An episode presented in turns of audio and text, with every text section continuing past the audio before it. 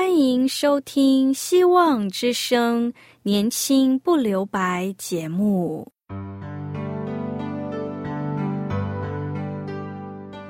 时间是匆促的，岁月流逝，一去不返。别让忙碌与压力阻碍了你享受青春的美丽。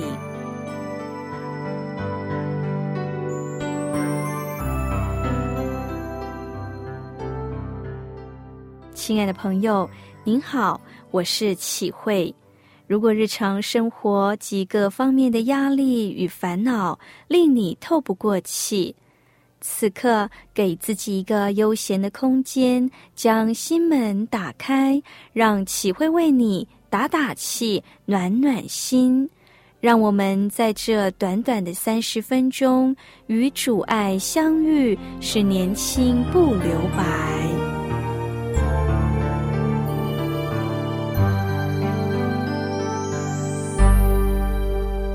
亲爱的听众朋友。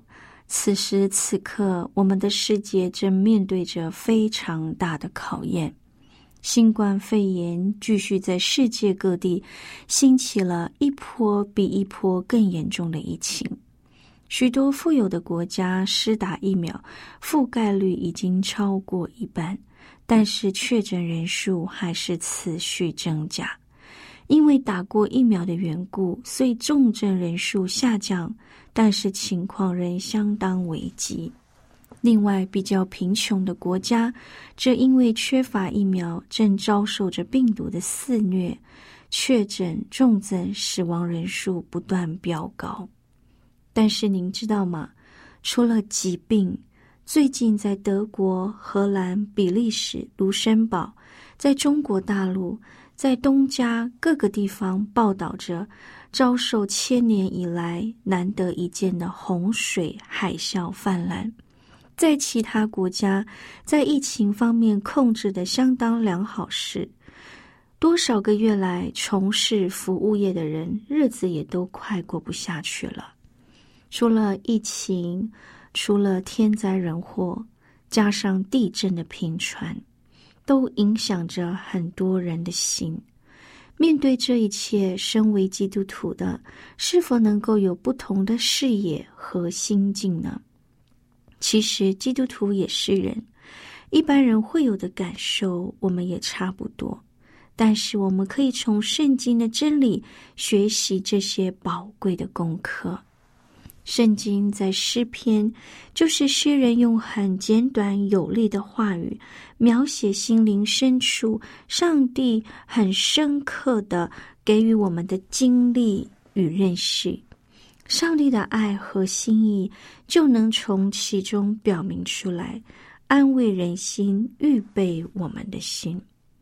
诗篇一百二十一篇一到二节，可以让我们来认识一切帮助的源头。诗篇一百二十篇到一百三十四篇，这十五篇被称作上行之诗，就是以色列人前往耶路撒冷敬拜上帝，在路上所唱的诗歌。耶路撒冷在比较高的山上，要到耶路撒冷的路都是爬坡往上的路，因此称为上行之时。所以这些诗篇是表达以色列人对上帝的崇敬与仰望，他们存着很敬畏的心走在这趟朝圣之旅，唱着这些诗歌。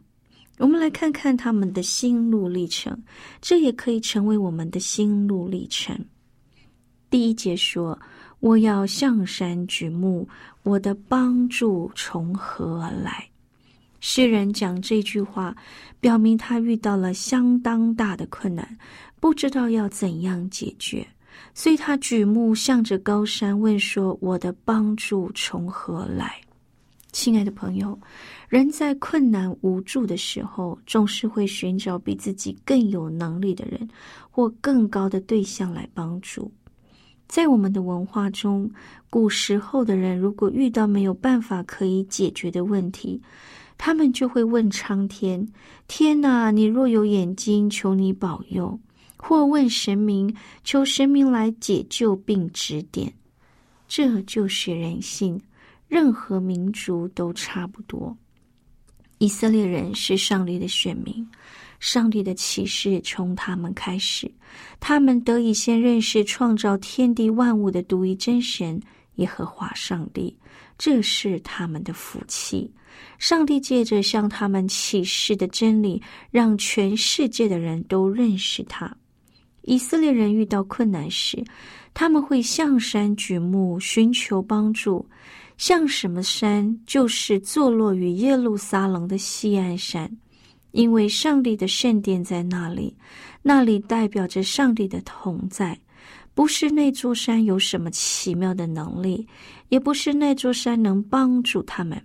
而是耶和华上帝在那儿设立了他的圣殿，他也要在以色列人都要到那里敬拜他。接下来第二节说到，这是一个肯定的回答：我的帮助从造天地的耶和华而来。在这里，他不再讲到西安山了，因为西安山只是一个代表而已，它代表上帝的同在。但不是能真正帮助人的。诗人转向上帝，上帝才是他帮助的源头。这位上帝是创造天地万物的主宰，只有他才能够真正的帮助他解决他的困难。因为耶和华创造了天地，他是一切的源头，万物都是他的创造。他了解一切问题的根源，也有充足的能力和智慧帮助人们解决生命的困境。在诗篇，这位作者大卫，他用问答的方式问自己：“我的帮助从何来，才能够解决我的问题？”他自己回答：“就是那位创造天地万物的耶和华，才是我真正的帮助。”作者把问题带到耶和华上帝面前，因为他知道上帝才是一切问题的答案。一个寓言故事讲到蝴蝶与花朵，这故事这样描述：有个人向上帝祈求赐给他一朵花和一只蝴蝶，但是没有如愿。上帝给他一颗仙人掌和一只毛毛虫。这个人心里很难过。不明白为何他的请求遭到了上帝的误解。那时他想到：“哦，好吧，一定是上帝有太多人要关心了。”他就决定不再追问这些事。过了一些日子，这人无意中看到那个上帝回应的祈祷。令他惊艳的是，那多次又丑陋的仙人掌。竟然开出一朵美丽耀眼的花，而且毛毛虫不见了，变成了一只非常美丽耀眼的蝴蝶。亲爱的朋友，从这短短的比喻当中，我们要了解，上帝做事绝对不会出差错。我们可以确信，他总会在最适当的时候赐下你所需要的。你想要的不都是你的需要？上帝从来不会不答应我们的恳求。今天的仙人掌是明天的花朵，把选择权留给上帝的人，上帝会把最好的给他。格林多前书二章九节，上帝为爱他人所预备的，正是眼睛没有见过，耳朵没有听过，人心也没从来想过的。亲爱的朋友，我们都会遇到困难。有些人是身体的病痛，有些人是工作的问题，有些人是经济上的困难，有些人是人际关系等等，有些人更是婚姻上的痛苦。一定有很多我没有讲到的困难，无论是什么，我们都可以带到这位创造天地万物上帝的面前，他会给你最好的帮助，无论多大的问题，他都能解决。因为他比所有的问题都大，很多时候，上帝帮助我们的方式和时间都不是照着我们想要的。往往我们需要耐心等候，他所赏赐的不一定是我们祈求的，而是更好的。当我们的年纪渐长，当我们的身体自然老化，或许有许多人期待长命百岁、健康强壮到老去，但这并非不可能。但应该不是我们最大的期待。我们最大的期待，应该是我们年纪更长，跟上帝的关系应该更好。虽然我们的体力、记忆力大不如前，但是我们的灵性应该更美好，更爱上帝，也能够更爱人。这绝对是我们可以祷告的，上帝必定垂听我们的，不是吗？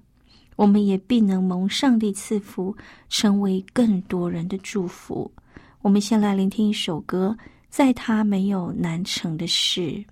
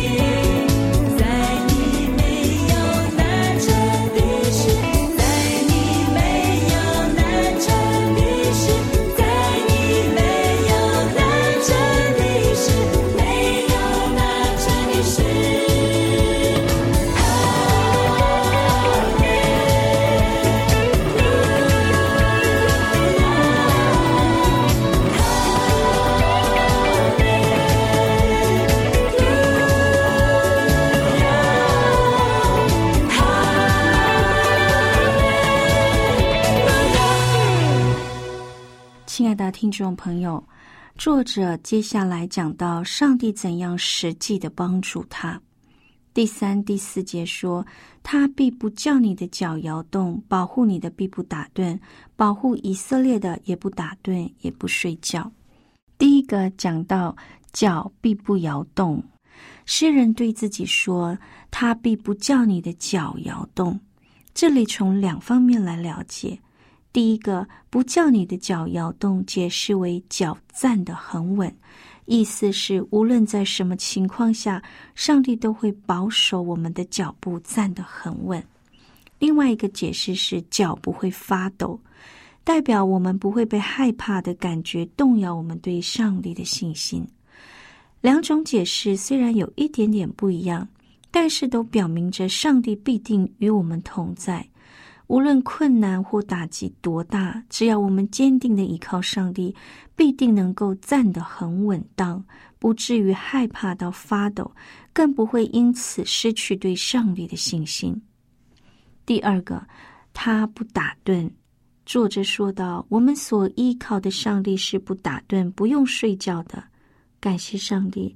我们的上帝不会打盹，不用睡觉的上帝，他任何时刻都在属于他的人四周围，他要保护我们，与我们同在，使我们可以有安稳的生活。这句话可以说，上帝的帮助是不打盹的保护，也就是时时刻刻的保护。他帮助属于他的人，他是不需要睡觉的，也不会打瞌睡的。因此，属于他的人的脚不会摇动，以至于因为害怕而失去信心，因为他是一直同在，随时随地的保护着。亲爱的朋友，我们全能的上帝，他会保守着我们，因此，我们只要在他的恩典和真理里面，我们就可以全然放心的依靠他的保护。其次。以硬币来保护，也就是免除日夜一切危险。第五、第六节说：“保护你的是耶和华，耶和华在你右边硬辟你，白日太阳必不伤你，夜间月亮也不害你。”在以色列那里，白天天气非常的炎热。如果没有做好防晒的工作，是不适合在太阳底下的，会被太阳晒伤或热衰竭。热带地方晚上的月光也会对人有伤害，可能会使人精神失常、昏迷等等。这是住在热带地方所了解的。作者在这里表达，无论日夜都会遇到危险，但上帝会保护你。他在一切的行动中保护。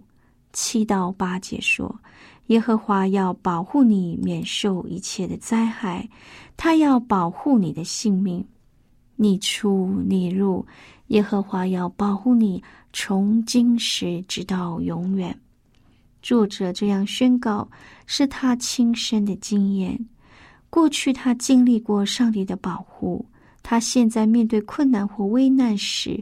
也可以肯定的说，耶和华要保护他，免受一切的灾害。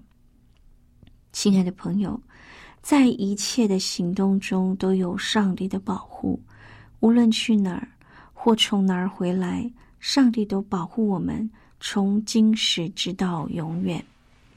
上帝在旧约时代的应允都是很实在的，只要他的百姓顺服他的心意。就必定经历他的同在和保守。以色列人在旷野时，白天有云柱遮挡日晒，夜间有火柱给予温暖。这是上帝最实在的同在，并且日夜的与我们同在，保护我们。当我们看到这些，就能明白，上帝是深爱我们的。在整个旧约圣经就是这样记录着这样的经历，向我们启示出耶和华是守约慈爱的上帝。在新约时代，上帝的百姓进入了恩典之中，上帝的应许内住在属于上帝的人的心灵里面。此时，即使遵行上帝心意的人，还是会有苦难。但是上帝的灵与人同在，使我们有足够的恩典去面对困境。有时候，上帝用神迹让我们经历到他，但最重要的是，在他同在里的平安。亲爱的朋友，让我们知道，爱我们的上帝是一切帮助者的根源。让我们全然的信靠他，在一切的行动中依靠他，他必会保守我们周全。我们可以大声的祷告说：“上帝啊，求你按着应许仆人的话，如今这样保护我们。你说你要保护我们，保护我们的性命，我们出我们入，你都保护我们，从今直到永远。愿上帝赐福您。我们一起聆听一首歌，《恩典够用》。”